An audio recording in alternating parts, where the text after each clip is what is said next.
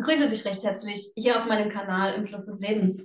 Mein Name ist Josephine und ich begrüße dich wirklich ganz recht herzlich in das neue Jahr 2023. Endlich wieder Podcasts. Endlich starten wir wieder mit den Podcasts. Und ich habe mir für den Anfang dieses Jahres nochmal einen großen Themenkomplex vorgenommen, den wir miteinander besprechen wollen. Es geht um Männlichkeit, um Weiblichkeit, um Liebe und Sexualität. Und wir wollen hier in diese Themen tiefer einsteigen. Und weil ich so oft, vor allem mit Frauen, über dieses Thema spreche, möchte ich natürlich auch einmal die Männer zu Wort kommen lassen. Weil mich persönlich interessiert es immer sehr, wie sehen denn Männer dieses große Feld, dieses große Thema? Wo ist denn der andere Pol, der sprechen kann? Und deswegen freue ich mich ganz herzlich auf dich, Michi, heute, dass du mit dabei bist. Denn wir haben das letzte Mal miteinander gesprochen, da hast du mich interviewt für den Oktober. Und deswegen freue ich mich mit dir. Habe ich geendet 2022 und mit dir beginne ich 2023. Würdest du dich bitte kurz vorstellen für diejenigen, die dich gar nicht kennen? Hallo Josie, vielen Dank, dass ich bei dir sein darf in deinem Podcast zum letzten Mal im letzten Jahr und jetzt zum ersten Mal im neuen Jahr. Mein Name ist Michael Lüthi. Ich ähm, habe eine Homepage, die heißt digitalupside.ch und ich helfe den Menschen, ihr eigenes Online-Business aufzubauen. Genau, das heißt, du machst natürlich auch Podcasts zu diesen Themen und bist quasi auch ein Podcaster-Kollege von mir. Und dennoch haben wir uns ganz anders kennengelernt 2022. Wir hatten uns kennengelernt, da warst du ein Klient von mir.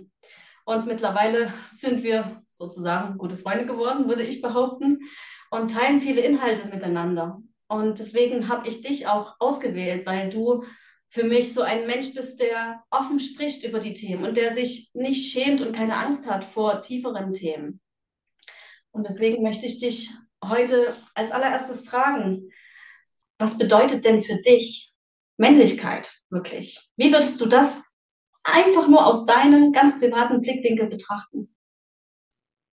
Ich starte jetzt gar nicht den Versuch, eine Zweisatzdefinition von Männlichkeit ähm, auszusprechen. Für mich hat Männlichkeit ganz verschiedene Facetten. Da ist natürlich einmal die anatomische Facette, ähm, die ist einfach da, das sieht einfach so aus, das hat sozusagen einen biologischen Zweck. Und dann gibt's die klassische Männlichkeit, die ich einen Großteil meines Lebens ähm, so gelebt habe. Das ist ja die sehr klassische männliche Rolle. Und dann gibt's für mich eine, eine relativ neue Facette der Männlichkeit, ähm, der ich mir viel mehr bewusst bin, nämlich die besteht eigentlich darin, dass die Männlichkeit kombiniert ist mit der Weiblichkeit in einer männlichen Person und das in jeder. Das ist bei jeder Person ein bisschen anders ausgeprägt. Und als ich mir Gedanken nochmals gemacht habe im Vorfeld dieses Podcasts, ist mir ähm, ein Paar in den Sinn gekommen, bestehend aus zwei Männern, wo eigentlich jemand eher die weibliche Rolle übernimmt und jemand eher die männliche. Aber es sind zwei Männer. Ja. Mm, wir gehen noch mal ein bisschen vor. Ich möchte dich gerne fragen, so wie du aufgewachsen bist als Kind, ähm, hast du ja auch dieses männliche Rollenbild eben gezeigt bekommen, vorgelebt bekommen. Wie würdest du das denn definieren? Was, welche Eigenschaften hat es denn für dich? Ähm, Männlichkeit, so wie du es vorgelebt bekommen hast, jetzt ganz klassisch als Kind in dieser Gesellschaft. Welche Eigenschaften hat diese Männlichkeit für dich? Ja, die klassische Rolle war halt schon, der Vater geht arbeiten, die Mutter bleibt zu Hause, die Mutter schaut quasi zu Haus und Hof in Anführungs- und Schlusszeichen und der Vater geht raus, leistet, ähm, verdient das Geld, bringt es nach Hause ähm, und hat damit auch eine, äh, die Rolle des Chefs. Für mich war das klassische Bild des Mannes immer die Rolle des Chefs. Obwohl am Schluss ähm, die Frau, die Mutter in meinem Fall, ähm, dahinter stand und ganz viele Fäden gezogen hat und so gezogen hat, wie, wie sie es als richtig empfand und das großen Einfluss hatte, wenn es darum ging, nach vorne zu repräsentieren, aufzustehen, eine Rede zu halten, oben am Tisch zu sitzen. Ganz viele kleine Facetten, das war immer der Chef, das war immer mein Vater. Okay. Das heißt, du hast dieses ganz klassische Rollenbild mitbekommen, der Mann ist der Beschützer und Versorger der Familie, auch der Frau. Und ja, die Frau bereitet so den Raum, die hält so den Raum für die Familie, auch für den Mann. Aber, aber vielleicht mit dem kleinen Wehmutstropfen, sie hat sich unterzuordnen, dem Mann. Verstehe ich das jetzt richtig? Nein, dort, dort würde ich es anders definieren, wie ich es erlebt habe. Er, mein Vater hatte schon ähm, weibliche Rollen wahrgenommen, zum Beispiel das Kochen, das, vor allem am Wochenende. Unter der Woche war es ein bisschen schwierig vom Zeitmanagement her, aber am Wochenende hat er sehr gerne und viel gekocht. Ähm, er war dort sehr aktiv, er hat sich entsprechend ausgebildet in seiner Jugend. Und ähm, wenn es zum Beispiel bei Gesprächen in der Familie hat er sich sehr unmännlich, sehr unchefig verhalten. Das wäre, das war viel mehr konsensorientiert. Das war ein Gespräch, das war zusammen, das war miteinander.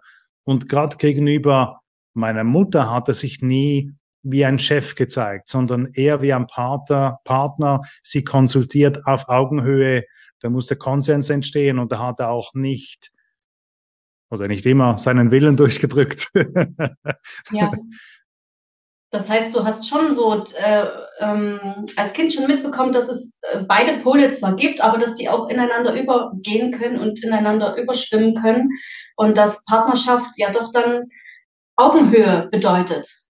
Ja, auf jeden mhm. Fall, unbedingt. Ich glaube, dort, wo er weniger weiblich war als meine Mutter, ist auch absolut verständlich, war im Bauchgefühl. Er ist ein sehr rationaler Mensch. Er ist ein Mensch, der die Situation analysiert und aufgrund von Wissen und Erfahrung zu einem Schluss kommt. Und ich glaube, er würde jetzt weniger primär auf sein Bauchgefühl hören, gerade wenn das Bauchgefühl der Ratio widersprechen würde. Mhm. Okay. Ja, das ist so, ja, doch sehr klassisch männlich. Doch schon, ne? Die Ratio steht an erster Front. Mhm. Aber was hast du für dich dann mitgenommen, so wie du eben groß geworden bist? Was ähm, hast du für dich etabliert im Sinne der Männlichkeit? Ja gut, er war natürlich für mich ähm, ein großes Vorbild, ist es in vielen Belangen immer noch. Ich bin wahnsinnig dankbar für die Jugend, die ich leben konnte. Und irgendwann habe ich gemerkt, dass für mich diese, diese Welt nicht ganz hundertprozentig stimmt, dass ich das Bauchgefühl integrieren will, dass es für mich noch etwas gibt, das, das ähm, in diesem Weltbild nicht eingebaut ist. Und das ist die ganze Spiritualität, das ist der, der siebte Sinn, ähm, das sind die, die Hellsinne, kann man so sagen, eben auch die Intuition. Wenn ich das jetzt so betrachte, du kennst ja, wenn du mal nach außen schaust, ja, die Werbung anschaust, dann kennst du ja sicherlich auch diese ganze Gender-Debatte und dieses Auflösen der Männlichkeit und Weiblichkeit, äh, was wir auch im Außen jetzt sehen. Und ähm, ja, doch, es zeigt sich sehr ein männlich, das, was wir als männlich wirklich definieren, definieren und weiblich definieren, darf alles nicht mehr sein. Also ich sehe zum Beispiel heutzutage Weihnachtswerbung von äh, Männern, die äh, Perlenketten geschenkt bekommen und die Make-up tragen, die Nagellack tragen und ähm, ja, äh, so, so Dinge. Ähm, Männer, die ähm, sich brüsten, damit äh, Kinderwagen die Kinder auszuführen und die Frauen machen Karriere und gehen hart arbeiten dieses Auflösen der Rollenbilder, das ähm, zeigt sich mir sehr stark. Und es ist, ja, es ist natürlich schon die eine Sache zu sagen, okay, wir erkennen die, die Unterdrückung vielleicht dessen, dass ähm, eine starke patriarchale Rolle gelebt wird in diesem Familien- und Partnerschaftsverbund.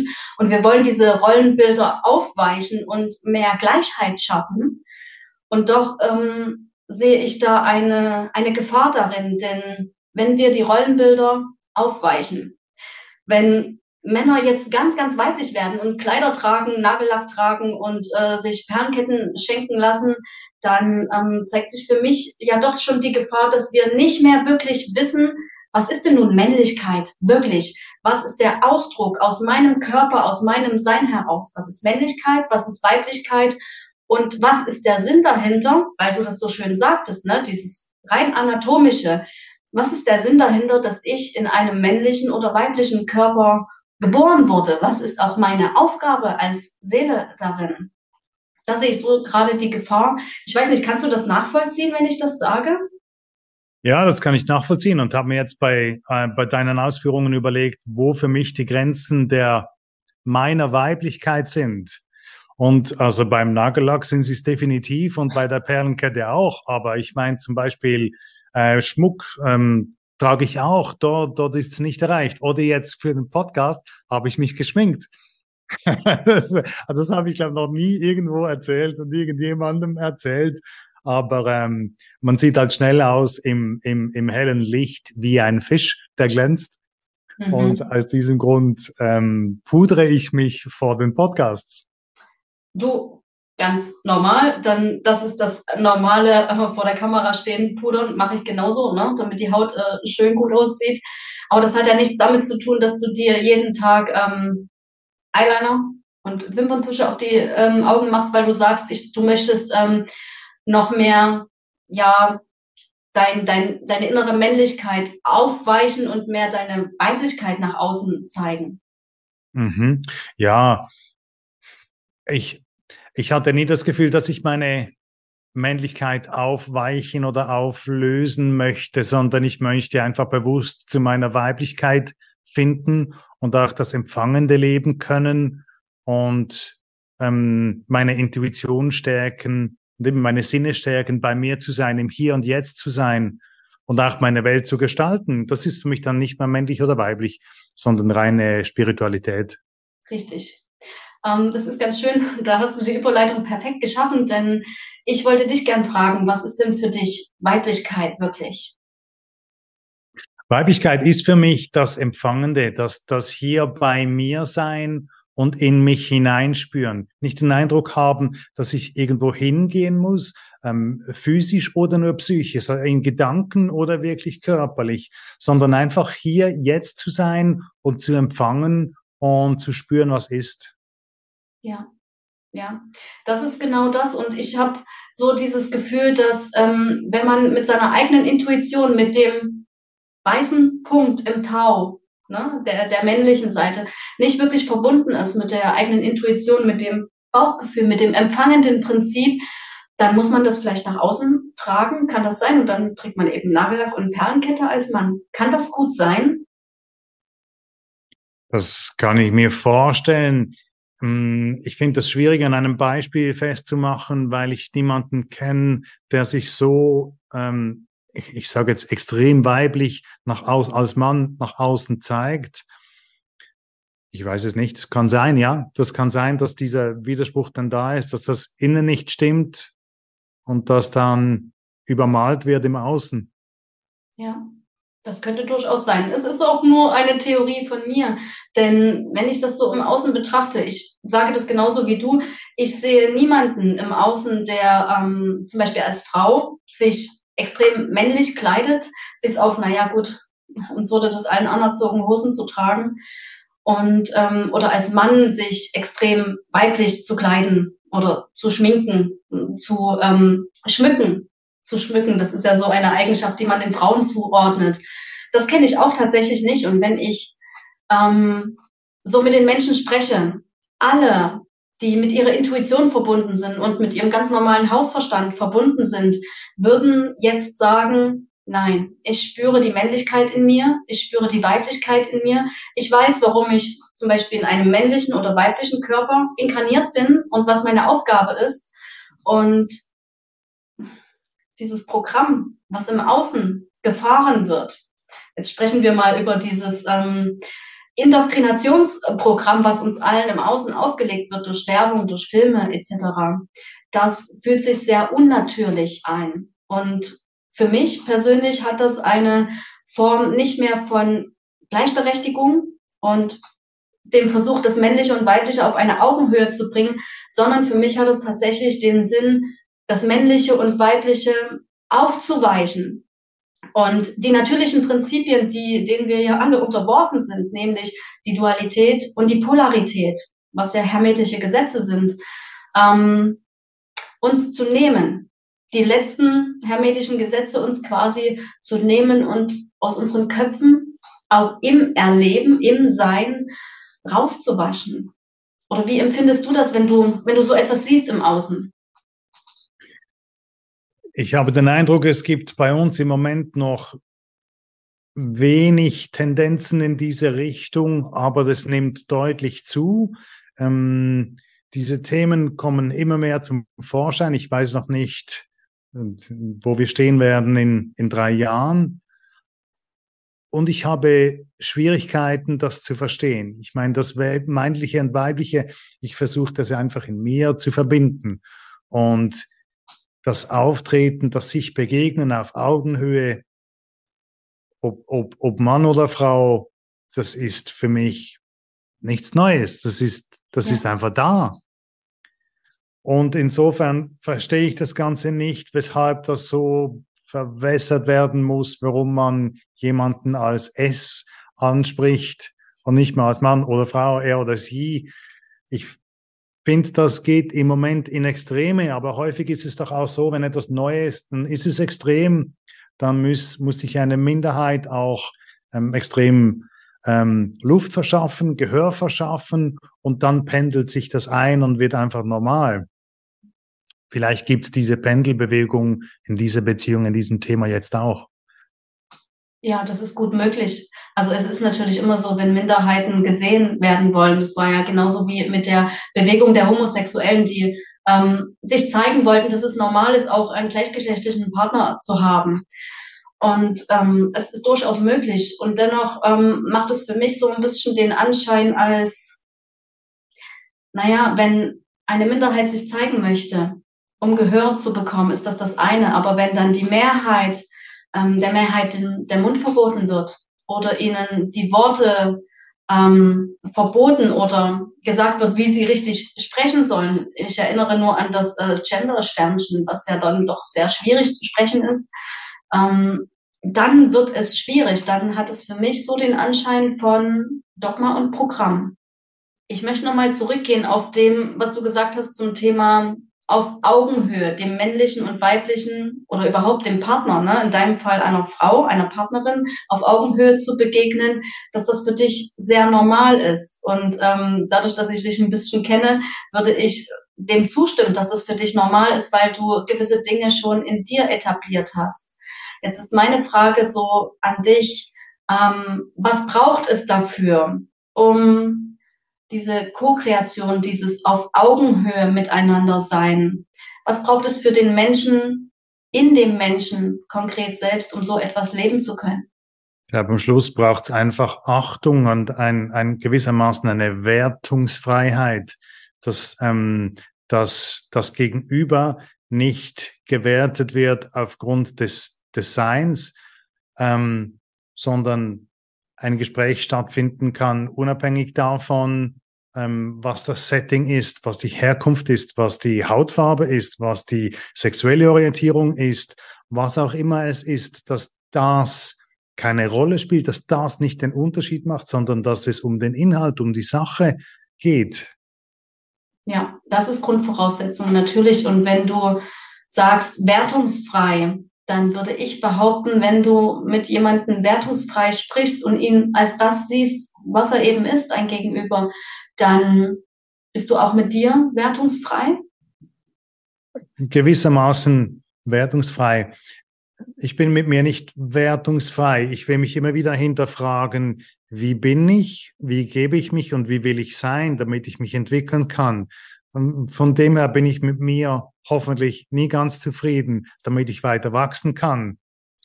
Ähm, aber wertungsfrei in dem Sinne, vielleicht dass ich mich so annehme, wie ich bin, dass ich mich gern habe, so wie ich bin, dass ich mich in meiner Wesensart, in meinem Aussehen, in meiner Hülle, mit meinen Fähigkeiten, meinen Stärken und Schwächen liebe. Da beginnt alles, bei der Selbstliebe beginnt alles. Also das ist so mein großes Learning, was ich äh, in, im letzten Jahr 2022 hatte. Man kann erst dann das Gegenüber richtig schätzen und lieben, wenn man sich selbst richtig schätzt und liebt. Und egal, ja, was ich, äh, wie weit ich da bin in meiner Selbstliebe, ich habe ja immer noch Schatten. Jeder hat so kleine Schattenanteile, wo er niemals gerne hinschaut und was er irgendwie total doof an sich selbst findet. Und da beginnt ja dann auch in der Interaktion mit einem Gegenüber immer das Problemchen. Weil mein Gegenüber, also ich spreche jetzt wirklich mal als Mann und Frau in einer Partnerschaft, weil da werden uns ja unsere Schatten extrem gut gezeigt. Ähm, da gibt's dann immer so diese Zwistigkeiten oder ja, kleinen Konfliktsituationen, egal wie weit man ist. Der Partner zeigt einem das sehr, sehr gut. Und das hast du sicherlich auch festgestellt, richtig? Also hast du so das Gefühl, in einer Partnerschaft konntest du am besten wachsen oder konntest du eher allein in deinem Single-Dasein gut wachsen? Ja gut, ähm, das, das ist ein bisschen schwierig jetzt, weil ich habe das Gefühl, ich bin extrem gewachsen in den letzten 18 Monaten, aber das war aufgrund einer Trennung und das ist für mich eine Extremsituation. Ich glaube, Singles, die lange Single sind, die wachsen hundertprozentig weniger stark wie Personen, die sich entwickeln wollen, weil sie selber, weil sie selber wollen, weil sie irgendwo hin wollen oder weil sie von einem Gegenüber gechallenged werden. Das sehe ich. Aber ich glaube auch, wenn man durch eine Extremsituation geht, das kann in einer Partnerschaft sein oder eben aufgrund von einer Trennung als Beispiel, mhm. ähm, dann, dann gibt es äußer, äußeren Druck und das gibt Leiden und das gibt Schmerz und das ist ein extrem starker Antrieb. Wenn man hinschauen will, kann man sich dann extrem stark bewegen. Und das ist bei mir gerade geschehen. Ja. Ja. Du sagst, der Schmerz und der Druck, der dann entsteht, der ist die Schubkraft, sich selbst zu entwickeln, ja. Würdest du dem auch folgen, wenn ich sage, die Liebe zu meinem Partner, mal abgesehen von dem Druck und dem Schmerz, den es dann immer gibt, ist auch die Schubkraft dafür, dass ich mich entwickle? Ja, das kann sein, wenn man sich zusammen entwickelt, kann das sehr stark sein. Man kann sich ja, man kann sich zusammen entwickeln und man kann sich gegenseitig challengen. Und normalerweise tut man das ja. Man ist ja immer in Interaktion und das gibt Möglichkeit zu Wachstum, wenn man das annehmen will, wenn man mitwachsen will. Wenn man sich dagegen auflehnt, dann wird man weniger wachsen. Ja, ja. Wahrscheinlich wächst man auch treppenweise in einer Partnerschaft. Das, ähm, das ist bestimmt so. Aber ich glaube, ein Stück weit ist eine Partnerschaft ein Garant ähm, zu wachsen. Ein Garant zu wachsen, das ist ja ein perfekter Satz. Und ich finde das so toll, dass du das auch als, als Challenge empfindest, weil so empfinde ich das auch, dass eine Partnerschaft ähm, wenn man wirklich gewillt ist, hinzuschauen, was der Partner einem spiegelt, ja doch schon eine sehr starke Challenge ist, weil wenn der Wille einmal da ist und das Auge geöffnet ist für das, was man dann eben im Gegenüber sieht, dann ist es doch schon eine Challenge, weil dann sehe ich ja das, was ich in mir nicht anschauen möchte. Und ich muss ehrlich sagen, also was gibt es als größere Challenge in unserem Leben, als die eigenen Schatten anzuschauen, oder? Mhm, absolut, ja. Ja, und ich glaube, der Antrieb ist ja sozusagen automatisch gegeben, weil Liebe ist ja bedingungslos, also man ist in einer Partnerschaft verliebt und wenn ein etwas gespiegelt wird ähm, und dort zu Reibung führt, dann wird man sich bewegen. Ja, ja. Jetzt hast du was gesagt, das hat mich natürlich jetzt sehr angezogen. Du sagst, Liebe ist ja bedingungslos. Und du hast das so selbstverständlich gesagt. Das ist so, ähm, da muss ich vielleicht einhaken, weil, also ich würde dir natürlich ähm, zustimmen in dem Sinne, weil wenn ich jemanden liebe, wenn ich jemanden wirklich liebe, aus meinem Herzen heraus, dann ist diese Liebe bedingungslos. Und doch sehe ich im Außen Partnerschaften und Beziehungen, wo ich merke, diese Liebe ist nicht bedingungslos. Und wo ich mich dann doch frage, warum sind diese Menschen noch zusammen? Warum führen sie eine Partnerschaft, wenn solche Sätze fallen wie, na, der mit seinem Scheiß immer und der macht das immer so und so und da, so und das nervt mich und das will ich nicht und wenn er doch mal dies oder das tun würde, dann würde es mir besser gehen. Und ich kenne diese Sätze sehr gut, selbst von mir auch, weil in meiner letzten langjährigen Beziehung war das genauso, dass ich irgendwann dieses Gefühl habe oder hatte, wenn er denn dies und das tun würde, würde es mir besser gehen. Würde es mir und uns besser gehen. Und das ist ja dann doch nicht bedingungslos. Und ich frage mich gerade, wo kommt deine Selbstverständlichkeit her? Dass du sagst einfach so, Liebe ist bedingungslos. Ich glaube, das ist mein eigenes persönliches ähm, Verständnis von Liebe. Ich glaube, es gibt viele falsche Partnerschaften und ich glaube, es gibt viele ungesunde Partnerschaften. Ähm, aber das ist ja nur ein, ein aktives Wegschauen oder ein Nichtwille zu wachsen. Und Liebe bedeutet für mich nicht, wenn du das sagst oder wenn du das tust, dann liebe ich nicht mehr oder dann mag ich dich nicht mehr, sondern die Liebe ist einfach da und die Liebe bleibt auch da. Aber trotzdem muss es ja, trotzdem muss es den Willen geben, hinzuhören, zuzuhören und aktiv zu werden. Ähm, das wollte ich vorhin noch ergänzen mit dem männlichen und mit dem weiblichen. Ich glaube, nur das eine ohne das andere, das funktioniert sehr schlecht. Beispielsweise, wenn ich ein Ziel erreichen will und mir das nur im Kopf setze und mir das herbeisehne, die Vision dazu habe und nicht ins Männliche gehe, in die Aktivität gehe, dann wird das nie kommen. Wird ja. das nie geschehen. Ja. Und genauso ist es in der Liebe. Man kann, die Liebe kann da sein, aber wenn man nichts damit tut, nichts mit sich selbst tut, nichts zuhören und nicht sich bewegen will, dann ist zwar die Liebe als Basis da, aber die Beziehung ist trotzdem scheiße. Und die Beziehung ist äh, deswegen scheiße, das würde ich äh, gerne ergänzen, weil wenn du sagst, ähm, wenn ich nichts tun will und wenn ich mich dem Prozess verwehre und die Liebe ist trotzdem da, dann fehlt es ja an Liebe in mir zu mir selbst, dann fehlt es an Selbstliebe. Ja, kann sehr gut sein. Ja. Und ja, dann verkümmert natürlich auch die Liebe zu meinem Partner ein Stück weit, weil die Liebe in mir zu mir selbst auch verkümmert oder verkümmert ist. Ich meine, wir können alles wiederbeleben, ja. Wir kennen das ja selber. Also ich kenne das zumindest von meinen Zimmerpflanzen. Solange die Wurzeln noch lebendig sind, können wir alles wieder beleben und regenerieren und ja, dem natürlichen Fluss auch hingeben. Ähm, du hast es so schön gesagt, dass ähm, ja die Männlichkeit und die Weiblichkeit in einer Partnerschaft mit der Basis als Liebe ja wie eine Art ähm, Schöpfung birgt. Und ich sage auch gern zu der Schöpfung Co-Kreation. Und wenn du dir jetzt mal vorstellst, dass jeder einzelne Mensch sich dessen bewusst ist, dass er als Mann geboren trotzdem einen weiblichen Kern in sich trägt und als Frau geboren einen auch einen männlichen Teil in sich birgt und diese inneren männlichen und weiblichen Anteile in sich anerkennt, wertschätzt, liebt und auch lebt, was kann dann passieren in dieser Zeit, in der wir uns dessen bewusst werden, als ganz neue Form des Miteinanderseins, des Co-Kreierens und auch ja, der, der Liebesbeziehungen? Was könnte deiner Meinung nach dann passieren?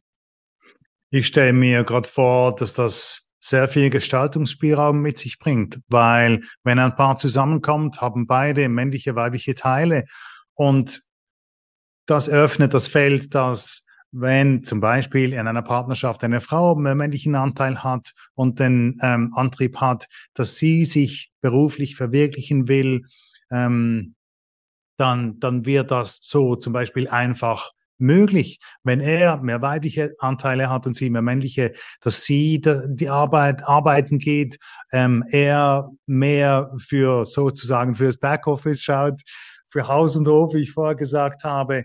Ähm, ich denke gerade in diese Richtung. Geht das in die Richtung, wo du gedacht hast? Ja, es ist einfach, ich möchte gerne deinen Blickwinkel erfahren. Also so wie du das gerade beschrieben hast, ist es dann mehr ein, ein Fließen lassen, ein selbstverständlich sein, mhm. dass ich annehme die Anteile in mir mhm. und ähm, dass es in eine Bewertungsfreiheit geht, richtig?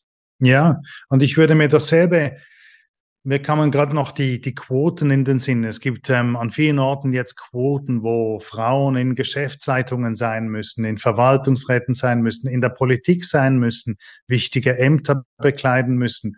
Und für mich ich finde das dort gut, wo es darum geht, das Männliche ein Stück weit hm, zurückzubinden, also das dominierend Männliche zurückzubinden, um, um neue Aspekte einzubringen, um ähm, den Ausgleich der Frau hereinzubringen. Und am Anfang ist wieder das Pendel, braucht es dort eine Verschiebung, eine Veränderung, eine massive Veränderung, dass das neue Denken sich etablieren kann. Wünschen würde ich mich aber, würde ich mir aber ein ausgeglichenes Denken, wo es darum geht, die beste Person für diese Position, für diese Aufgabe zu finden, statt zu sagen, da muss eine Frau, ein Mann, ein, ein großer, ein kleiner, ein dicker, ein dünner hin. Das ist ja, das wäre genau dasselbe. Das wäre ja. genau gleich absurd. Ja, das heißt, für dich sind vielmehr die geistigen und emotionalen und überhaupt die inneren Werte wichtiger als dieses Äußere im Sinne von, da muss jetzt einer im Rollstuhl an der Position sitzen, da muss eine Frau ähm, an der Position sitzen und da muss ähm, ein Schwarzer an der Position sitzen, um das mal politisch total unkorrekt äh, zu benennen. Und ähm, statt mehr die inneren Werte zu sehen, dass, äh, dass du das mehr sehen möchtest. Und das ist ja dann doch schon sehr neue Zeit, würde ich sagen. Also dann kann es ja durchaus sein, dass es Unternehmen geben wird, in denen mehr Männer arbeiten, weil es zum Beispiel ein Unternehmen ist, in der mehr diese männlichen, fokussierenden, aktiven Fähigkeiten gefragt sind, mehr Ratio gefragt ist. Und dass es dann doch Unternehmen gibt, wo mehr Frauen zum Beispiel sind. Was ja, wenn ich das jetzt mal ähm, sagen darf, politisch total unkorrekt ist. Ja, im, im Moment haben wir das ja schon. Es gibt ja diese Unternehmen, es gibt diese Strukturierung. Ich glaube auch, dass es ähm, auch mit mehr Freiheitsgraden das trotzdem noch gegen wird, vielleicht an anderen Orten, weil sich das natürlich herstellt. Aber ich glaube, es kann ja nur gesund sein, wenn sich natürliche Gleichgewichte herstellen. Genau, natürliche Gleichgewichte, wie es eben die Natur vorsieht und nicht ähm, gewisse Gleichgewichte zu forcieren, zu erzwingen, weil wir wissen ja alle, wenn wir etwas erzwingen, ist es nicht natürlich. Also ein Baum, den ich sage, dein Ast darf jetzt nur so wachsen und so wachsen, der wächst ja nicht natürlich, der ist unnatürlich. Den würden wir auch nicht als schön empfinden und nicht als ästhetisch. Das heißt, Unternehmensstrukturen zum Beispiel, Gesellschaftsstrukturen, da gehen wir ja schon ein bisschen weiter und auch im ganz kleinen Familienstrukturen, Partnerschaftsstrukturen sollten für dich also mehr natürlich fließend sein in ihren eigenen männlichen und weiblichen Prinzipien, als dass wir jetzt gewissen Dogmen und Schubladen folgen, die uns vielleicht auferlegt werden oder von denen wir denken, dass sie so richtig sind? Ja, auf jeden Fall. Ich liebe es, Dogmen aufzubrechen. Okay, dann sind wir schon zwei. Von den Zuschauern wird sicherlich auch noch jemand dabei sein, der das total toll findet. Und ja, ich bin mega gespannt, was sich einfach in dieser neuen Zeit hier zeigt. Und wir sehen ja auch alle durch diese politische Krise, durch die wir gegangen sind, dass viele von uns jetzt begonnen haben, Dogmen aufzubrechen, Regeln und Vorschriften zu hinterfragen und sich ihrer ja, ihrem eigenen Hausverstand einerseits, da sind wir bei der Ratio, der männlichen Seite, und ihrer eigenen Intuition, dem Bauchgefühl, der weiblichen Energie zu bedienen, um zu sagen, okay, irgendwas läuft hier in dieser Gesellschaft falsch und ich möchte gern mitwirken, diese Gesellschaft vielleicht für mich im Kleinen, in meinem eigenen Rahmen neu zu denken, neu zu schaffen. Und wenn ich dich so sprechen höre, würde ich glatt meinen, du bist auch jemand, der das für sich schon lebt, ja? Ja, ich will, also absolut, ich, ich will das erhoffen. Ich, ja, ich müsste mich ja ziemlich verbiegen, wenn ich was anderes leben würde, als ich hier erzähle. du, ja, das, das nehme ich, das, da nehme ich dich beim Wort, weil ich dich nun mal kenne, aber es gibt natürlich auch Menschen, die sehr viel ähm, Gutes sprechen und dann doch in ihrem Leben ähm, was anderes leben.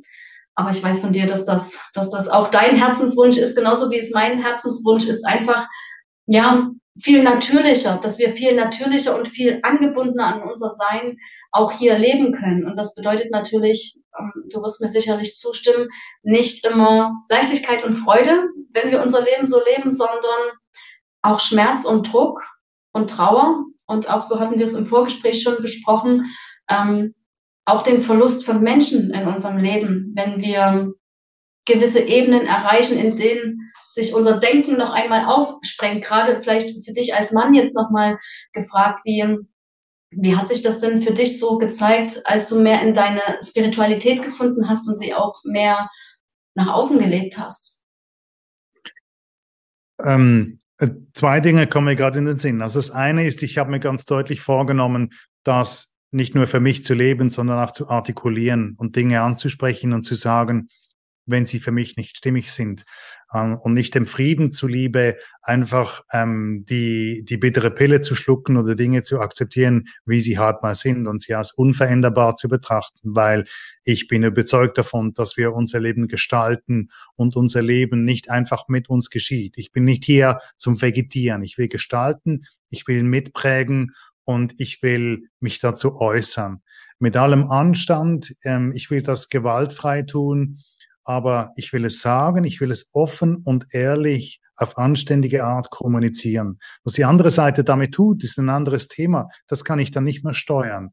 Aber ich kann zu mir selber stehen und zu meiner Wahrhaftigkeit. Und wow. das wow. Und der zweite Teil, die Spiritualität, das ist für mich im Moment ein Stück weit ein schwieriges Thema. Ich öffne mich ähm, versuchsweise und langsam immer mehr meinem Umfeld betreffend meiner Spiritualität. Ich mache die Erfahrung, dass ähm, ich viel mehr auf offene Ohren stoße, wenn ich das bei Frauen äußere als gegenüber Männern. Dort zum Teil ähm, gibt es fantastisch tolle Gespräche, ähm, die ich nie erwartet hätte. Das ist, das ist für mich faszinierend und extrem ähm, bereichernd. Aber es gibt immer wieder Situationen oder großmehrheitlich Situationen, Gespräche mit Männern, wo ich auf komplettes, große Augen und komplettes Unverständnis stoße. Wie kann denn das sein, frage ich mich jetzt. Wie kann denn das sein? Und in mir kommt so die Frage hoch, wie würdest du das denn betrachten? Spiritualität als großer Themenkomplex, hat das mehr männliche oder mehr weibliche Aspekte? warum verschließen sich die Männer dem? Hat es für die Männer vielleicht mehr weibliche Aspekte, Spiritualität an sich? Ja, das glaube ich schon. Ich glaube, das hat mehr weibliche Aspekte, weil für mich entsteht die Spiritualität aus dem Empfangenden. Es braucht Ruhe, es braucht ähm, Schutz, Geborgenheit, Ungestörtheit. Man muss in sich gehen können und man beschäftigt sich mit sich selbst. Das entsteht aus dem Geist. Und wenn ich mich mit meinem Geist beschäftigen will, ähm, muss ich in mich gehen. Das, das ist ja eigentlich empfangend. Ich gehe dann in Gedanken schon wieder raus und in die Kreation, aber in erster Linie muss ich zuerst zu mir kommen. Es braucht, das geht nicht auf einer stark befahrenen Kreuzung. Das mache ich in Ruhe bei mir. Und von dem her glaube ich schon, dass es mehr weiblich ist. Ich glaube auch, ähm, für die Männer ist es einfacher, in der 3D-Welt gefangen zu bleiben, im Außen zu bleiben, arbeiten zu gehen, im Trott zu bleiben und alles laufen zu lassen. Ich glaube, ohne äußere Krise braucht es für Männer sehr viel mehr, dass sie sich mit Spiritualität beginnen zu beschäftigen, weil es einfach einen, eigentlich keinen Anlass gibt dazu. Für sie stimmt ja alles. Okay, das ist natürlich ähm, auch ein sehr, sehr wahrer Blickwinkel. Das stimmt und ich danke dir echt dafür. Wenn du jetzt ähm, einem guten Freund, einen Bekannten, ein Familienmitglied ähm, einen Rat geben möchtest und ähm, um sich der Spiritualität mehr zu öffnen und keine Angst davor zu haben, was würdest du demjenigen sagen? Ich hatte hier an diesem Tisch vor ein paar Monaten ein Gespräch mit einem ganz tollen Menschen, der die Spiritualität überhaupt nicht kennt. Und dann hat er gesagt, ja, das ist ja überhaupt nicht messbar und das gibt's ja eigentlich gar nicht, das ist ja komplett unfassbar. Und dann habe ich ihm gesagt, ob er schon mal Liebe gemessen hat. Und dann hat er mich groß angeschaut, hat begonnen zu lachen und hat gesagt, hast ja völlig recht. Wow. Das ist für mich der einfachste Einstiegspunkt, jemandem zu sagen, da gibt's noch viel mehr. Ja, es ist ja im Endeffekt dieses, da ist noch viel mehr, was Spiritualität wirklich ausmacht. Also wie können wir Spiritualität schon definieren? Das frage ich mich selbst ja immer wieder. Wie würde ich das selbst definieren?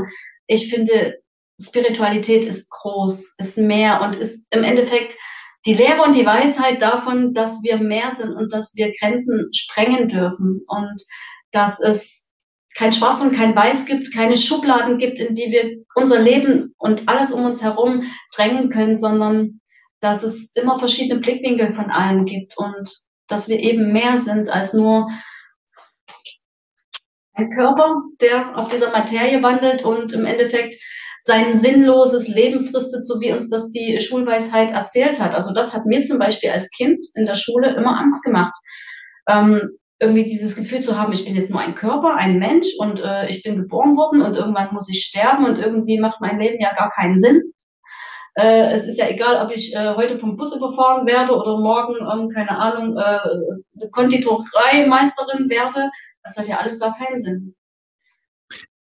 Ich glaube nicht, dass ich Spiritualität als Ganzes begreife. Ich glaube, ich habe ein kleines Tor geöffnet und ein paar Dinge kennenlernen dürfen und sehen dürfen. Und ich glaube, da gibt es noch so viel mehr.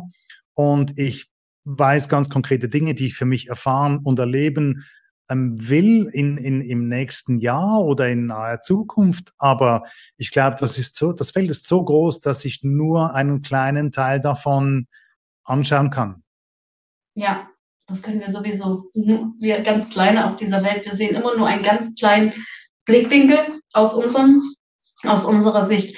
Aber genau das ist es doch, was das Leben so wunderschön macht, oder? Zu wissen, dass ich eigentlich nichts weiß und diese Neugierde, sich selbst wie ein Kind zu behalten und das Leben erfahren zu wollen, das Leben wirklich erfahrbar zu machen in all seinen Facetten, das ist doch wirklich das, was im Endeffekt das Leben wunderschön macht, wenn wir eben die Spiritualität dann auch dazu noch einladen. Absolut. Absolut. Und mit dieser Leichtigkeit und Freude und mit dieser Neugier, auch auf das kommende Neue, auf die neuen Paradigmen vielleicht, die wir damit schaffen können, ähm, möchte ich den Ausblick wagen und sagen, da warten noch viele, viele spannende Themen und Gespräche auch auf uns und Erfahrungen für dich, für mich, für uns alle. Und möchte auf jeden Fall sehr, sehr gern Dankeschön an dich sagen, dass du dir Zeit genommen hast für dieses kleine, kleine Interview zur Einführung in das große Thema Männlichkeit, Weiblichkeit, Partnerschaft, Liebe und Sexualität. Und wünsche dir auf jeden Fall noch einen schönen Heiligabend, muss ich ja dazu sagen, denn heute, wo wir das Interview aufnehmen, ist Heiligabend und ja, eine schöne Zeit für dich und wir sehen uns bald wieder hoffentlich. Vielen, vielen Dank. Ähm, ich wünsche dir auch alles Liebe, ganz schöne Festtage und dann einen ganz locker leichten Rutsch ins neue Jahr. Mit viel Leichtigkeit und Freude, definitiv. Wir sehen uns bald wieder und dir als Zuschauer wünsche ich auch eine schöne Zeit, ein frohes neues Jahr und eine schöne erste Zeit in diesem Januar. Und ich hoffe, du bist sehr bald dabei, wenn es bei diesem Thema noch weitere spannende Gespräche gibt und sage Tschüss und Ciao. Bis zum nächsten Mal.